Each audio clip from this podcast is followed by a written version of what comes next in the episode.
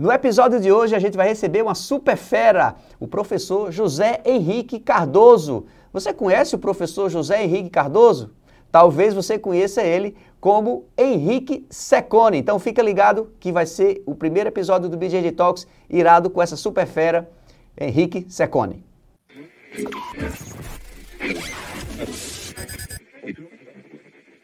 Professor Henrique Secone, seja bem-vindo. Muito obrigado pelo seu tempo, sua disponibilidade por estar aqui com a gente hoje. Tudo bem? Tudo bem, tudo bem. Bom dia para todo mundo. Bom dia agora, né? É... Bom dia aí, né? É, queria agradecer pela oportunidade aí. Muito bom estar, tá, estar tá participando. Professor Henrique Secone, mas me fala aí. De onde é que se saiu esse Secone aí? Fala para o pessoal. Eu sei já, mas aí explica para quem está em casa aí de onde é que saiu esse Secone. Então, é, o meu tio sempre foi meu professor, o Alexandre Secone que no mundo do jiu-jitsu aí todo mundo conhece ele. É, eu acabei, a minha irmã, a minha mãe, a irmã, a irmã dele, eu acabei tendo meu sobrenome só o sobrenome do meu pai, Cardoso. Mas pelo fato de eu treinar com ele, pelo fato de eu ser sobrinho dele, todo mundo sempre me chamava de Secone ou Seconinha. E aí acabou pegando. Eu adotei legal, legal. E... É um nome bacana, um nome forte. Não, pegou, já era. Agora seu nome é Henrique Secone, não é José é Henrique Cardoso, não. É e, e, professor, me fala uma coisa, você é de que cidade? Então, eu nasci, em Caxias, eu nasci em Caxias do Sul, é, Caxias, Caxias do, Sul. do, Sul, na, na Serra Gaúcha. É, mas com 12 anos, eu, a gente foi morar em Santa Catarina, na cidade de Criciúma. Eu tinha 11 anos. Certo. E aí certo. foi onde comecei a treinar jiu-jitsu também. Ah, legal, legal. Criciúma. Cara, Criciúma eu só lembro do time de futebol. É, é a cidade Quando eu era mais novo, né? Uhum, é cê, cê, você, você curte futebol também ou não? Se eu gosto de futebol? Sim. Gosto, gosto. Inclusive, eu trouxe uma camisa do Criciúma comigo. gosto oh, muito. que massa. É, legal, fica, legal. Cara, a, e... a cidade hum. fica no sul de, de Santa Catarina tem uma média de hum. uns 260 mil habitantes, assim. Então é uma cidade bem bacana. Eu particularmente gosto muito. Legal, legal. É, me fala uma coisa. Criciúma, é, me fala um pouquinho da cidade de Criciúma. Como é que foi tua, tua infância lá? Então, é, eu fui para uh, os meus pais eles eram casados, eles acabaram eles se separaram e tal em Caxias do Sul. Aí como a família da minha mãe, pelo fato de o meu tio ser, ser jogador de futebol, e jogando, tava jogando no Criciúma, inclusive. Ah, que massa. É, eu acho que é dessa época que você lembra, que ele jogou na época. Sim. Aí ele, a família da minha mãe morava toda lá e tal, e a gente acabou indo, indo pra cidade, assim, indo morar em Santa Catarina. Uhum. E como eu falei, eu gosto muito, assim, uma cidade bem organizada e tal. Tem um, tem um bom treino de, de jiu-jitsu, inclusive, assim, tem muitos atletas que, que, se destacam, assim, que conseguiram espaço no, no, no esporte, assim, morando, uhum. que são naturais de Criciúma. A gente Legal. acabou indo morar lá, e aí, pelo fato de meu tio treinar, pelo fato de meu tio ter uma academia, eu comecei a treinar jiu-jitsu sabe? Comecei a treinar jiu-jitsu ali com ele, eu tinha uns 12 anos de idade. E com 11 anos de idade, você era um menino travesso, dava trabalho em casa ou não? Era tranquilo? Olha, cara, o jiu-jitsu ajudou muito nisso. Pô, eu era, eu era um pouco aprontão, sim. É. É, me, fala, me fala o que, que você aprontava lá em Criciúma. Não, a gente não quer saber de jiu-jitsu agora, não. Quero saber o que, que você aprontava em Criciúma. Cara, então, era, era aquela coisa assim, né? Aquele cara que era um que, que pô, na escola não tirava tanta nota boa, sabe? Sim. Era um pouco, não muito teimoso, né? E, uhum. e então, tipo, aquela fase de, de, de adolescência, pré-adolescência, né? Então, uhum eu posso dizer que, que o jiu-jitsu ajudou muito nisso, assim, sabe? essa parte da, da disciplina. É, lógico, né? Acabei também sendo, tipo, cometendo bastante erros ali, mas é, o jiu-jitsu em si ajudou muito, assim, nessa, nessa formação no meu caráter, sabe? Estar tá convivendo com, com pessoas mais velhas toda hora, Boa. então isso ajudou muito. Legal. Foi bom porque você encontrou uma boa academia, né? Um bom professor ali que você pode é. É, ter essa convivência e amadurecer bem, né? Então, é, pelo fato de meu outro tio jogar futebol, eu gostava de jogar futebol. Eu, uhum. pô, jogador de futebol, mas eu era muito patadura, né? É ter jeito. Aí, pô, meu tio sempre, sempre gostei muito dele, sempre vi ele como um espelho, assim. Ele treinava jiu-jitsu, dava aula de jiu-jitsu, eu comecei a treinar com ele, assim. Legal, isso, legal. Mas... E, legal. E me diz uma coisa, eu vi você aí fazendo um. Tô falando de chimarrão antes de a gente começar, né?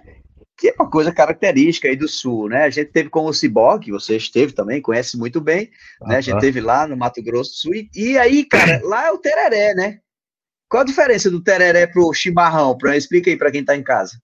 Então, eu acho que no Mato Grosso do Sul, pelo fato de ser muito quente, eles acabam tomando tererê para refrescar bastante, assim, né? Um, um, mate gelado, né? Chimarrão a gente já toma ele mais morno ou quente. Uma tradição no sul, assim, uhum. assim, pelo fato de muitas vezes fazer frio, a temperatura Sim. também não ser tão quente, né? Aham, uhum, aham. Uhum. Gente... Mas a erva é a mesma?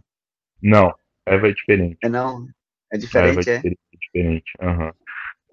É, eu sei que o, o, tereré ele tem um é até um pouco estimulante também, eu acho que até diurético. Tem essas propriedades tem também no, no chimarrão, não? Tem, tem também, tem também. É, eu, eu gosto muito assim sempre de acordar e tomar de manhã, sabe? Uma coisa assim que, ah. sei lá, Sim. gosto. Até o quando é. o Cyborg esteve lá em, em, Santa Catarina, a gente tomou um chimarrão junto. Eles tomam chimarrão também no, no, no Mato Grosso. Sim. Tem, eu tava vendo que é uma coisa que cresceu bastante no Mato Grosso e Mato Grosso do Sul, pelo Sim. fato de muita, muita terra, muito plantio, tinha muita gente certo. do Sul indo morar lá também, para trabalhar ah, com isso. Então, essa cultura aumentou hum. muito lá também. Tá, interessante, interessante. É, é, na época que a gente foi lá, eu acho que estava um pouquinho mais quente, assim, né? Tava mais quente. Então, uhum. de fato, é aquilo que você falou, né? Com gelo, né? Gelado ali o tempo todo, né? É, todo o tempo. Mas no, no Rio Grande, a família da minha esposa lá no Rio Grande do Sul, eles moram na, na fronteira com a Argentina e eles ah. tomam sempre no verão ali o tererê à tarde. Lá no Rio Grande do Sul tomam também. Sim. Eu, ah, particularmente, é. eu gosto mais do chimarrão, sabe? Certo. Legal. E, e, dessas viagens, professor, você viaja muito, né? Vai lutar aqui, vai lutar acolá. E aí, você leva o chimarrão junto? Como é que é? Cara, geralmente eu não costumo levar, sabe? Quando eu vou ficar mais ah. tempo, tipo, uh, aí a gente, a gente costuma trazer, assim, né? Até uh, meu tio pediu pra trazer, que deveria ter lembrado de ter trazido erva de chimarrão, não trouxe. Eita! Dei mole, né? Olha aí, olha aí que gaúcho mas, ligado. Mas você tá onde? Fale para quem tá em casa, você tá onde agora? Então, eu cheguei ontem, aqui em Houston, no Texas. Estou treinando hum. com, com, com o meu tio aqui. É, ele tem, tem duas academias aqui, em, aqui na cidade de Cyprus e na cidade de Magnolia. Então eu vim aqui para a gente finalizar esse meu, meu camp da DCT, para puxar um pouco uhum. a minha uhum. orelha e me ajustar um pouco para a gente chegar bem preparado. É a primeira Importante. vez que eu estou nos Estados Unidos. Ah, que massa, que massa, legal. Legal, legal. Cara, e me fala assim, quando foi que você, você começou a treinar com mais ou menos o quê? 12 anos? Você 12 falou, né? anos. né? 12 anos. Né? E aí, é, quando foi que você decidiu que ia ser profissão, assim? Você, cara, é isso que eu quero. Cara, é, para mim, assim, quando eu era criança, assim, quando eu era moleque, sempre foi uma... Sempre foi divertido, sabe? Sempre foi um hobby, assim, né? É, e até hoje é, porque uhum. eu, vou ser bem sincero, assim, eu treino jiu-jitsu, eu participo de competições, eu fico no tatame. Não é porque vezes eu quero ser bom, é porque eu gosto de estar lá, sabe? Isso, isso já faz parte de mim, assim. Eu acredito que o dia que eu perder essa, essa alegria, essa vontade de estar no tatame, eu paro de treinar, entendeu? O dia que isso se tornar um uhum. peso para mim. Então é uma coisa que hoje o jiu-jitsu, o tatame, eles fazem parte de mim. Eu não tô lá porque eu quero ser bom, uhum. porque eu quero ser campeão, mas porque eu gosto, né? E porque se eu não tiver, eu vou sentir falta daquilo. É, mas para mim, como eu falei, sempre foi uma diversão, sempre foi um. Mas assim, o momento em que eu, pelo fato assim de eu sempre gostar e de eu sempre estar no tatame, automaticamente a gente vai se tornando bom nisso, né? Isso, Tem pessoas exatamente. que às vezes têm um, um, um, talento mais natural, assim, né? Uhum, eu uhum.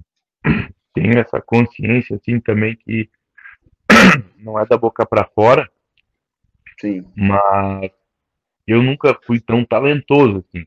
Eu sei que eu certo. sou um cara que se eu não estiver treinando, eu vou enferrujar, entendeu? Eu certo. tenho que estar praticando, assim. Então, pelo fato de eu sempre gostar e sempre treinar, eu sempre uhum. fui bom nisso, assim, sabe? Entendi. Mas no momento em que eu vi realmente que eu poderia ser um, um, um atleta profissional e ganhar o meu espaço, foi quando meu tio foi campeão mundial de jiu-jitsu. Foi que ano? Foi em 2009 ou 2010.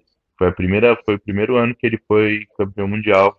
Ele ganhou uhum. a final lá do Romulo Barral nos Emirados Árabes. E aí, pô, naquele momento eu disse, cara, eu também posso, sabe? Inspiração, né? É, pô, eu treino com ele e eu posso ser campeão, sabe? E isso se, se, se, assim, se aflorou mais ainda quando ele fez a final do Mundial com o Léo Nogueira, da IBJJF. Porque, poxa, duas semanas antes a gente estava treinando junto, sabe? Uhum. E ele chegou na final do Mundial, a gente treinando Legal. junto lá em Cristiano. Eu falei, cara, eu também consigo, eu tô tendo esse exemplo Sim. palpável na minha Sim. frente. Aham, uhum, aham. Uhum. Legal, legal. É, eu acho que isso que você falou é importante, né, para as pessoas, até como. Não só no jiu-jitsu, né? A gente fala sempre, ah, você tem que trabalhar com o que você gosta, né? As pessoas falam, falam muito sobre isso, né, nesse aspecto. É, mas, independente da profissão, ou você gostando ou não, existem as dificuldades. Né? Toda profissão que você escolhe, ela, ela existe uma dificuldade, mas eu acho que tudo depende muito de como você encara as dificuldades, né? Essas, essas barreiras são ah, são dificuldades, são coisas negativas que vão botar você para baixo, ou você enxerga a dificuldade ali como uma, poxa, isso é um, se eu melhorar nisso, eu vou ficar, poxa, muito melhor na minha profissão. Então, eu encaro isso como um aprendizado. Como é que você, é você já teve momentos dentro da sua profissão de dizer, poxa, tá difícil, ou tem essa dificuldade? Como é que você encara isso na vida, assim? Então, isso é lógico, né? Em qualquer, em qualquer profissão, assim, a, eu tenho, pô, eu tenho uma tia que ela, ela foi a primeira assim, da nossa família a, a ter um diploma universitário, né? Ela é formada em Direito. Uhum. E, assim, pô, eu lembro que quando eu, a gente estava conversando, assim, outro dia sobre isso, e ela falou que quando ela fazia faculdade, tipo, ela ganhava uma, uma parte de bolsa na universidade e, e tipo, trabalhava e o salário dela, que ela pagava, mais a passagem, resumindo, sobravam 50 reais o salário dela, entendeu? E com certeza foi um momento muito difícil, mas acho que acredito que ela, olhando para trás hoje, hoje ela trabalha com direito penal, uhum foi algo que formou isso que ela, que ela tem hoje, entendeu? Então, é, usando esse exemplo porque na minha vida também foi assim, sabe? Às vezes, eu acredito que as dificuldades elas são desafios Sim. que te levam para novos níveis, sabe? Talvez algumas coisas que aconteceram, se não tivessem acontecido, acredito que eu não não estaria vivendo coisas que eu estou vivendo hoje. Não porque é, foram necessárias, mas porque fazem parte desse processo, entendeu? acredito que te levam para novos níveis. Sim. Tanto dificuldades Sim. naturais quanto coisas que acontecem pelo fato de decisões ruins também, né? Isso, isso. É, tudo na vida ela tem consequência, né? As consequências elas existe, eu acho que para você justamente identificar isso. Poxa, se essa consequência foi positiva, o que eu fiz foi legal. Se foi negativa, não, não foi uhum. legal isso. Eu tenho, que, eu tenho que ajeitar isso, eu tenho que mudar isso. Né? É verdade. E aí você então, falou nesse aspecto da, da, da, dificuldade. Se a gente fizer uma analogia com o jiu-jitsu, se for pela dificuldade, ninguém continua a treinar jiu-jitsu, né? Porque no início você só apanha, né? Então é só dificuldade, na verdade, né? Então, o jiu-jitsu, o jiu-jitsu acho que ele é um esporte muito difícil, que ele mexe muito com o orgulho, né? É, com certeza. Pô, de repente, tá lá, tu fortão e tal, tu vai treinar com um cara é, que tá ali treinando contigo, que tem, pô, 20, 30 quilos a menos do que você, e às vezes o cara vai sim, te pegar, sim. Exatamente. Faz parte. É, exato. E uma coisa interessante do jiu-jitsu é que isso nunca acaba. A pessoa acha que é só quando é faixa branca, mas não é. Você ali tá na azul, você tá na roxa, tá na marrom, vai chegar um cara menos graduado que você, que o cara se dedica mais, o cara tem talento, o cara tem várias qualidades ali, e é que você vai ter que saber lidar com aquilo, né?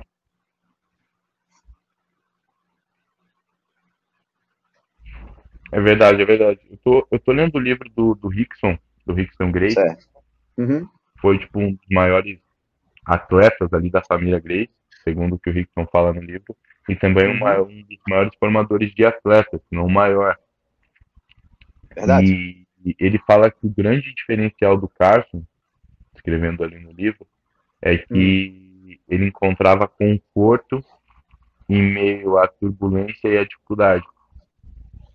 Em situações desagradáveis, o, o Carson Grace ele, uh, tinha muita facilidade para lidar com isso, entendeu? Legal. É, é justamente é, esse aspecto de como você encara as dificuldades, né? De como você encara cada coisa ruim que acontece para você. Porque quando você vem para um treino de jiu-jitsu, né? Várias coisas podem acontecer, né? Você Exato. pode finalizar, você pode ser finalizado, você pode levar um quedão, você pode derrubar. Então, eu acho que se você encara isso como uma coisa negativa, é difícil você evoluir às vezes, né? Uhum. É, dentro do jiu-jitsu. Mas se você encara aquilo ali, poxa, caraca, levei uma queda aqui, poxa, não era para eu ter levado, depois chama o colega lá e pergunta, poxa, como foi que você derrubou aqui? Eu não entendi bem, me mostra aqui como é que você fez para ver se eu crio uma defesa para mim. Exato. Então, se você enxergar né, o, o jiu-jitsu treino como um laboratório seu ali de aprendizado, cara, acho que você desenvolve muito, né? É aquela coisa de gostar de estar no tatame. É, eu acredito que seja inegável, assim, se você perguntar para qualquer praticante, para qualquer atleta, o reflexo social assim, que tem a, a arte marcial, sabe?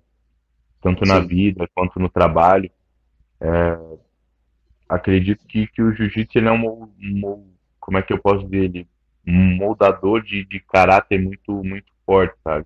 Eu acho, sim. É, às vezes, você, como, como atleta, a gente vê isso, mas sobretudo como professor, é, uhum. é, você vê várias pessoas entrando no tatame e você vê a formação, a mudança no caráter, na vida delas, assim, ao longo do, do tempo uhum. que elas estão no tatame, sabe? E isso, como, como professor, é muito, muito gratificante. Acho que é a parte mais gratificante, assim, sabe? Você. Eu não, eu sempre treinei, como eu falei, com, com o meu tio Alexandre, com o meu outro professor, o Richard. Eles são os, os donos da, da marca Secone Kamikaze. Então, sempre tive presente, assim, na academia e fiz parte, assim, do processo de evolução de, de caras, assim, que eu vi começarem da branca à faixa preta, sabe? E é muito legal ver a mudança, a, na vida desses, desses caras ao longo desse processo, assim. Entende? Sim. É muito legal você ver alguém entrando na academia de jiu-jitsu e você ver esse cara se formando faixa preta e o processo na vida dele, assim, o reflexo social que teve o. Então acho que essa é a parte mais, mais legal, assim, sabe? Você vê, um, você vê um cara que começou a treinar, que às vezes começou a treinar porque passou por uma situação no trabalho, ou porque às vezes separou da esposa, alguma coisa assim. E aí depois de um tempo você vê a vida desse cara totalmente assim, sabe?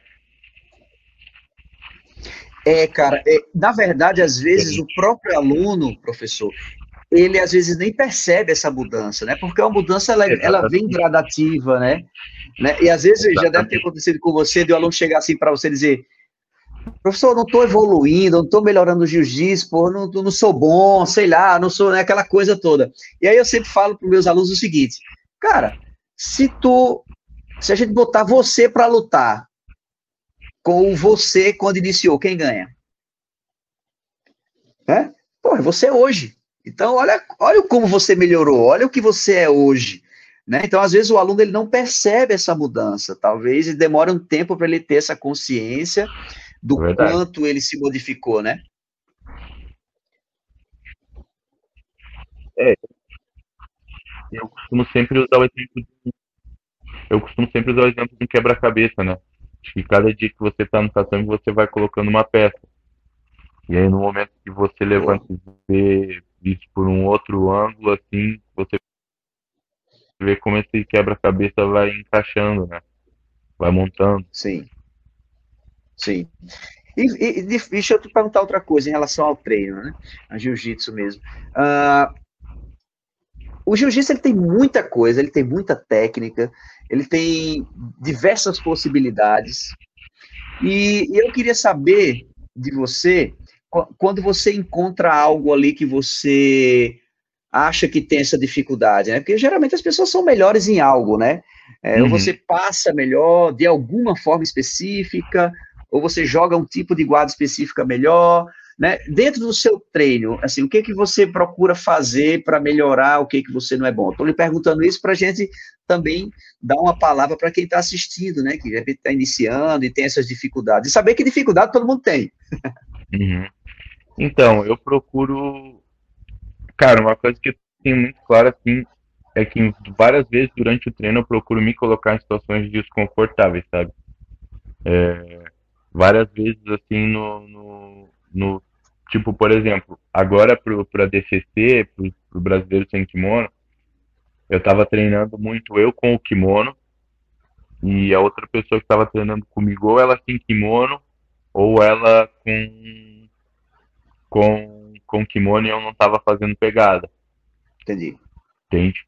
Durante vários treinos eu fiz isso, para que eu conseguisse me adaptar a essa dificuldade, para que ela tivesse essa vantagem podendo fazer pegada no meu kimono.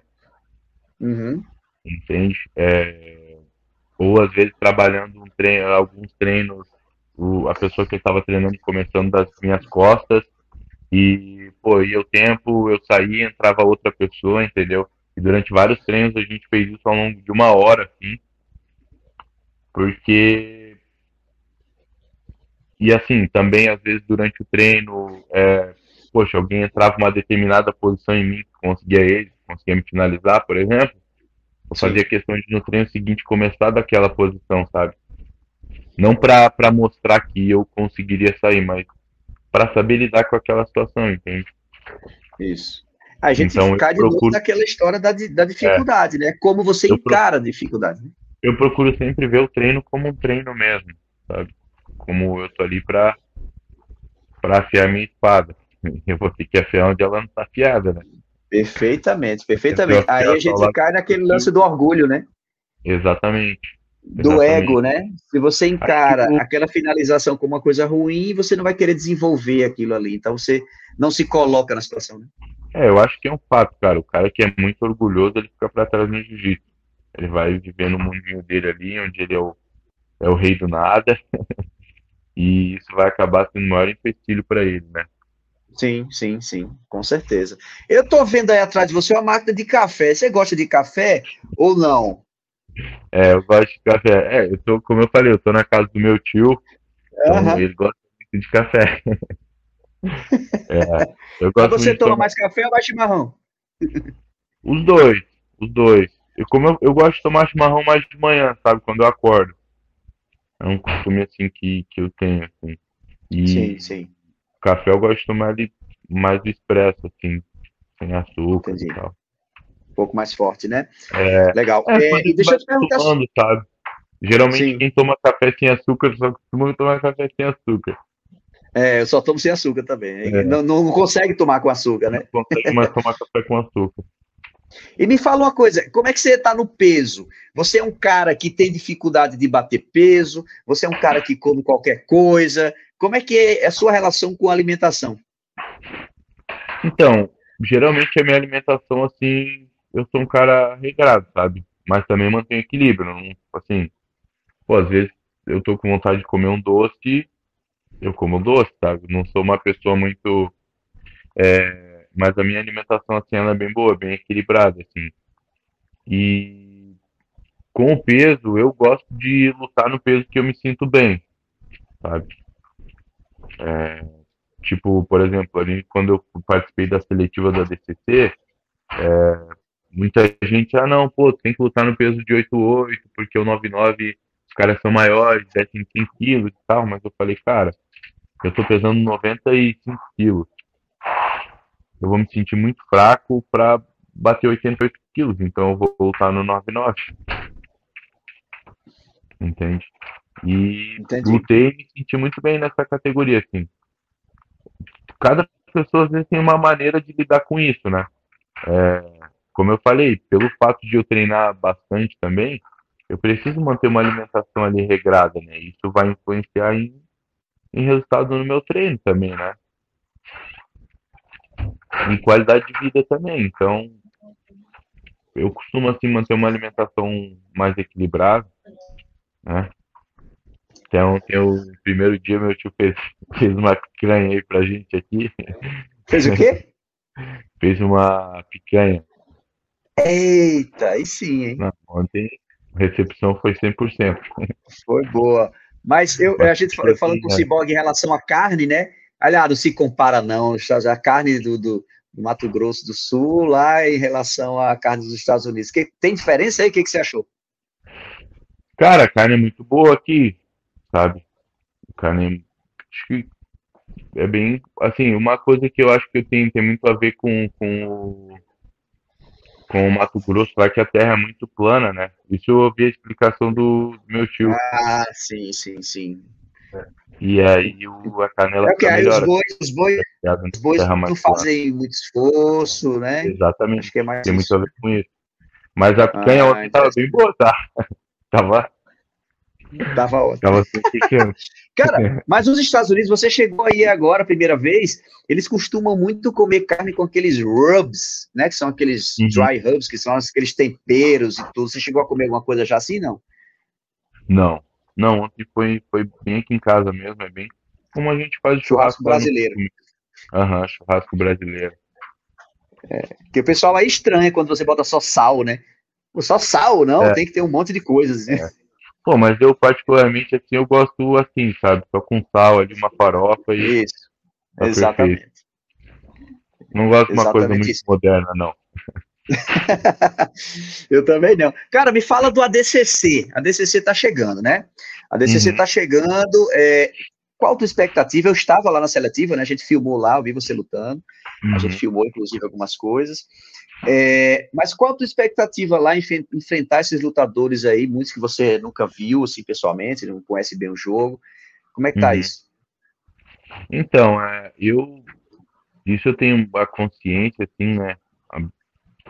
Eu sou um cara assim que eu sempre é, sempre aprendi assim, cresci num, numa família assim, a acreditar muito em Deus, assim, filme de ler a Bíblia e tal.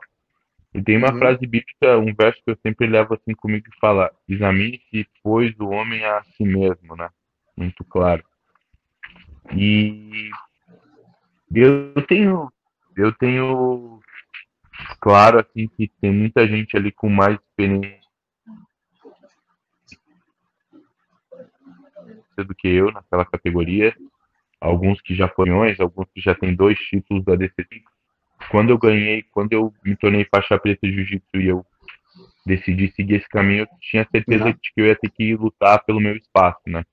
Eu ia ter que conquistar o meu espaço no, no meio do jiu-jitsu. Então, eu tô treinando bastante, estou estudando bastante a regra. Essa finalização desse camp aqui em Houston vai ser bem importante, assim, é, principalmente para essa parte mental, sabe? O ato uhum. de estar assim aqui com o meu tio, ele consegue muito entrar assim na, na minha mente em relação a isso. Sim. Então, eu tô me preparando, tô me preparando bastante, cara, porque modéstia à parte, assim, eu sei que eu vou ter que fazer força, mas eu vou ter que fazer força também. Vai ter que fazer também. É, Toma lá da cá. Cara, tem algum, nome, tem algum nome lá na tua, na tua categoria que você, porra, esse cara é um cara que eu até gostaria de enfrentar, se admira, talvez, enfim. Olha, tipo, uh, que eu que eu tenho assim admiração assim, não só pelo pelo pelo jiu-jitsu, pelo jogo assim, mas pelo até a gente conversou assim algumas vezes já uhum. um evento que eu ia lutar que ele também ia ele veio conversou comigo outra vez que eu ia lutar com o Ló com o Pena ele me mandou mensagem também assim é um cara que eu gosto bastante é o Yuri Simone ah legal sabe? e eu vi ele lutar dois ADCCs assim cara posso dizer assim que sou um fã do do, do, do jiu-jitsu dele assim sabe Massa. Essa parte do, do wrestling, do, do é, e o Yuri é, é, Yuri é fera no Nogi, né? Já tem experiência na DCC também. É, ele, é bicampeão da DCC, né? Sim, sim. Exatamente. Essa categoria sua é uma categoria bem forte, né? Assim, uhum. forte nos dois sentidos, né? forte de é, força e força de nome. Eu acredito que ali no ADCC, acho que todas as categorias. Sim, sim, tá? sim. Tanto que é o maior uhum. evento de, de grappling assim, do mundo, né? O fato de você ter que passar por uma seletiva para lutar. É, Sim. Já começa pelas seletivas, já, né? Que, pô, na minha categoria lá em São Paulo tinham 130 atletas. Caramba, bicho. Eu não lembro se eram 130 ou 110 atletas. Mas resumindo, tinham mais de 100 atletas. Sim. Então, e, e até é engraçado você falar isso, né? desse número aí, é, a gente tem visto uma crescente do, do jiu-jitsu sem kimono no Brasil, né? As pessoas têm um uhum. pouco de, de, preconceito, não gostam muito de treinar sem kimono. Eu não sei como é dentro da sua academia, né? Mas como é que você vê essa crescente aí? Então, eu, eu vejo bem legal, assim, é, porque eu acho o jiu-jitsu sem kimono mais atrativo. Eu sempre gostei muito de, de ler assim, de, de, ver uma luta de sem kimono, sabe? Até eu tava conversando com, com o pessoal da Tatame e quando eu chegava para treinar assim na academia de jiu-jitsu, hum. que, era, era muito por revistas, né?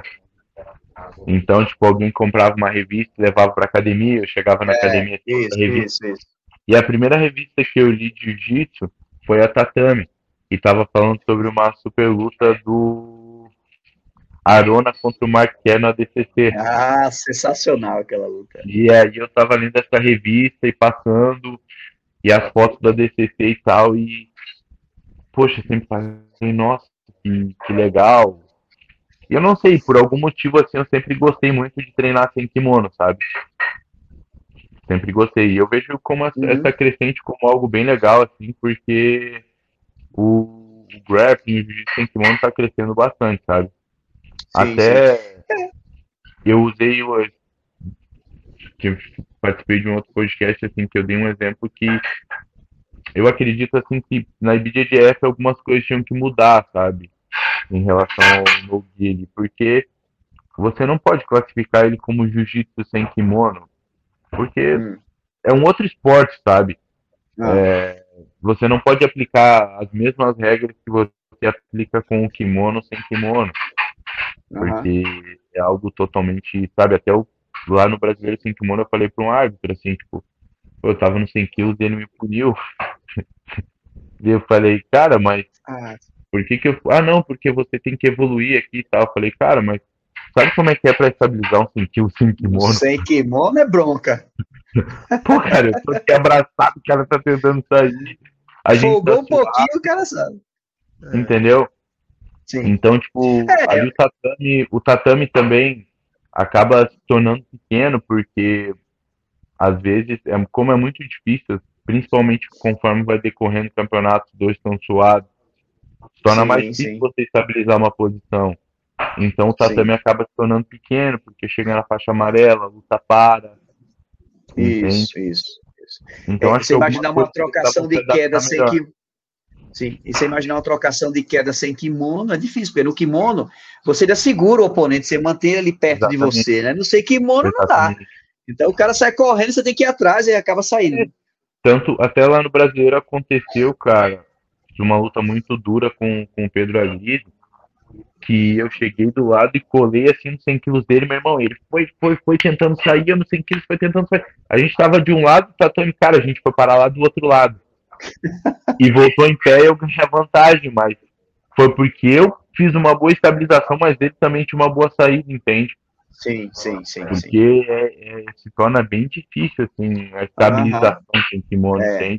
Exatamente. E aí, exatamente. pelo fato de você estar tá na linha amarela, a luta acaba voltando em pé, ou acaba parando a luta. Uhum. Sabe? Sendo que, na minha opinião, assim, a luta deveria parar como nas regras da DCC, quando tem uma estabilização do movimento. Sabe? Isso. É, eu, eu, concordo com essa questão das regras elas serem diferentes, sim, concordo. É, eu, digo, Inclusive... eu falo assim, não questão tipo de como se fosse um outro esporte, mas algumas coisas precisam se adaptar melhor. Então, sim, sim, sim, sim. E, e, e eu ainda acho mais isso. Uma grande evolução ali foi o fato do, do das chaves de calcanhar, por exemplo. Isso, sabe? isso. Você já, tem a possibilidade de atacar. Exato, exato. É, e, e falando de arte marcial mesmo, eu acho eu acho não, né? É, é, o sem kimono, ele é o jiu-jitsu. Se você imaginar a defesa pessoal, né, que é sem kimono, uh, então eu acho que toda academia ela devia ter aula com kimono e sem kimono. Porque, independente eu do esporte, também. faz parte da arte marcial.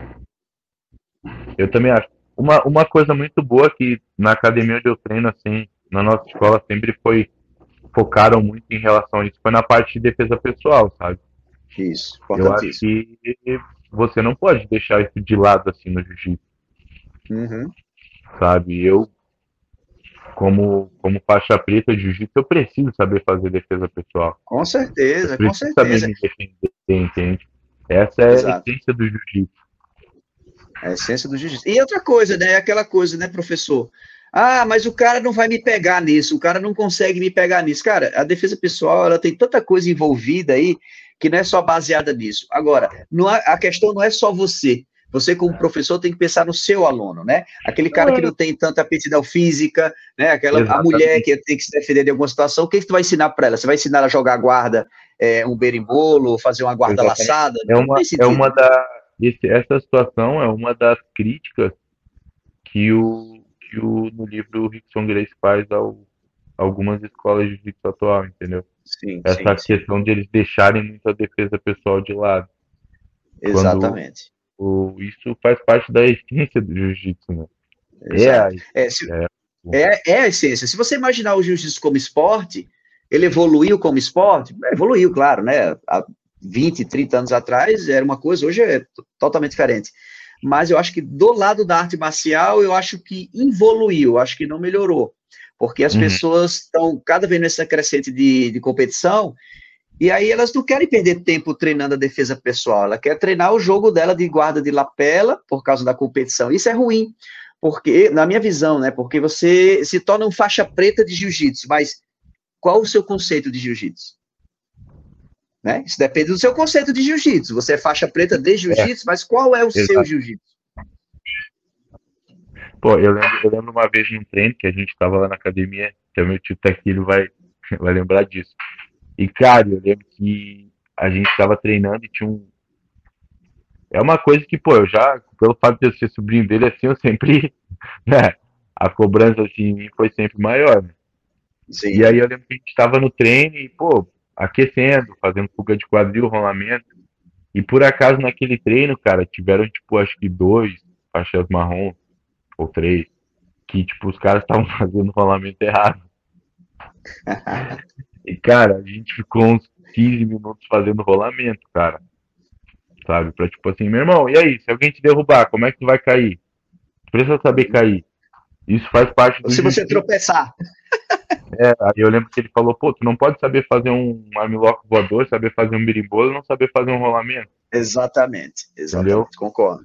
Uhum. Pô, e aí, se alguém te derrubar, tu vai te machucar? Tu vai machucar o teu braço? Tu vai machucar o teu ombro? Uhum. Uhum. Sabe? E às vezes isso é uma coisa que, que a gente acaba observando isso, sabe? É... Que às vezes as pessoas focam muito, tipo, até a gente teve uma, uma, uma aula que a gente tava E aí, por acaso, era o professor assim, e eu também corrigi isso no, no, num aluno, que inclusive era faixa preta, assim, que, cara, Sim. ele não sabia fazer uma levantada técnica. Minha, nossa senhora. Nossa, mas era um bom competidor, era isso, era aquilo, mas, pô, não, a levantada técnica ele não sabia fazer, cara, sabe? Aham, aham, aham. Falei, é, é, o lance da formação, né, professor? É o lance da formação, é, ele não dá importância para aquilo. Exatamente, sendo que, meu irmão, eu preciso saber, eu preciso saber eu como Aí faixa repito. preta, se uma determinada situação acontecer, eu preciso saber controlar ela. Aí, repito, ele é faixa preta de quê? É de jiu-jitsu ou é faixa preta de triângulo, por exemplo, né? De triângulo, exatamente.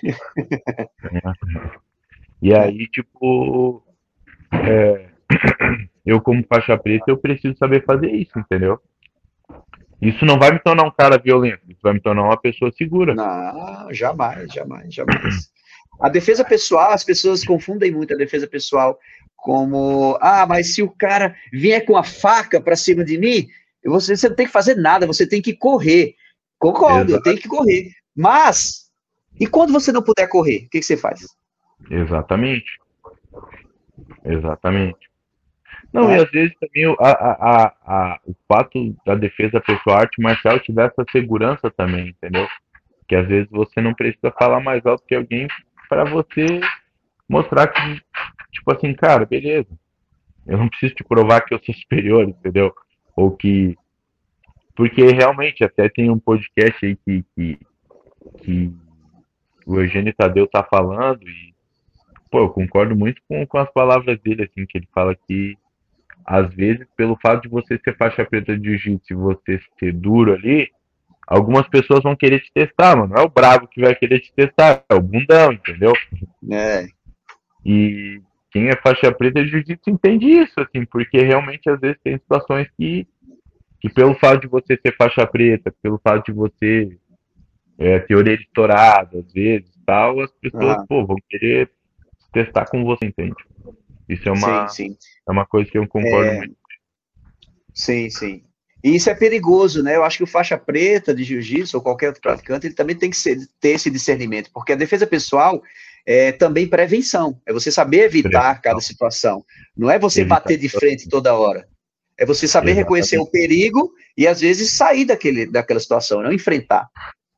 É, e às vezes até saber que existem determinados ambientes que não são para você, né? Concordo. Sabe? Pô, esse ambiente aqui não é para mim, cara. Faz parte.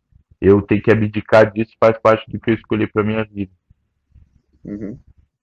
Com certeza. Professor tá Henrique Secone, o nosso papo foi massa. Foi muito Irá. legal conhecer você, conhecer um pouquinho da sua Pô. história aí. O pessoal também, com certeza, muito é, ficou muito feliz. Foi muito legal. É, infelizmente, eu, eu acho que eu não vou conseguir estar no ADCC, né? Não sei se você sabe, mas a BJJ Flix é que está fazendo quase tudo da DCC, assim, né? Claro. Pô, eu acompanho inclusive... muito também o, o, o, trabalho de vocês ali na, na página. Legal. Vi que é uma coisa que tem crescido muito aí nos últimos, uhum. nos últimos tempos, então também queria parabenizar você pelo obrigado, trabalho. Obrigado. Porque é, é muito legal, assim, a gente, a gente vê algo que, que vem do Brasil, sabe? Uhum crescendo, ganhando espaço, entendeu? Eu gosto, muito, assim, de, de, de, ver isso, assim, até uh, quando eu tenho uns portais, assim, de jiu-jitsu lá em Santa Catarina que, que vem ganhando espaço, assim, e eu fico muito uhum. contente, sabe? Sim. Vendo, tipo, as coisas do Sul, assim, ganhando espaço no meio do jiu-jitsu, assim, é, como a gente estava no, no, Brasileiro Sem Kimono e, pô, eu e outro menino lá do Suian, a gente estava fazendo assinar e e ao mesmo tempo a menina que, que era da Grace Mag, que estava me entrevistando, também vinha lá de Santa Catarina. Legal. O BJJ Flix, em relação ao BJJ Flix não é diferente, sabe? Uhum, a nível sim. Brasil, assim, então é muito legal ver uma ver um, um, um, uma página do Brasil assim ganhando uhum. espaço no meio, sim, sim, ganhando repercussão no meio do jiu-jitsu. Legal, legal. E a gente de uma maneira correta, né? Perfeito. A gente tem, tem que combinar uma vez, né, um dia aí quando você estiver no Brasil e a gente tentar fazer um, um mini documentário seu aí lá em Criciúma, né? Demorou. Não se amarrar na cidade, é muito legal. Muito bacana. Vamos, vamos, vamos tentar combinar isso aí quando você voltar aí, se Deus quiser, com o título aí do ADCC, né, para ficar mais bacana ainda. Pode deixar. Fechou? Pô, posso te apresentar duas pessoas aqui rapidinho? Agora, com certeza, várias. Ó, esse é um cara que vamos fazer campeão da DCC. esse é o Arthur, professor aqui da, da Fala, Arthur, tudo bem? Também. Prazer, meu irmão. E esse é o famoso meu tio, meu... Acho que ele Fala, professor, tudo bem? Então, essa é minha equipe aqui que Porra. vamos deixar prontinho, afiado para DCC. Com certeza, a gente vai estar aqui no Brasil, na torcida, com certeza. Estamos na sua torcida aí, se Deus quiser, vai trazer mais um título aí para Terrinha. Vai dar tudo certo, vamos para cima. Fechou. Professor, obrigado aí pela sua disponibilidade, pela, pelo seu Fechou. tempo aí também. Tá bem corrido aí para você agora. Desejo para você bons treinos aí, sucesso. Que você chegue aí mil por cento lá no dia do evento e traga mais um título aí para o Brasil. Obrigado, obrigado.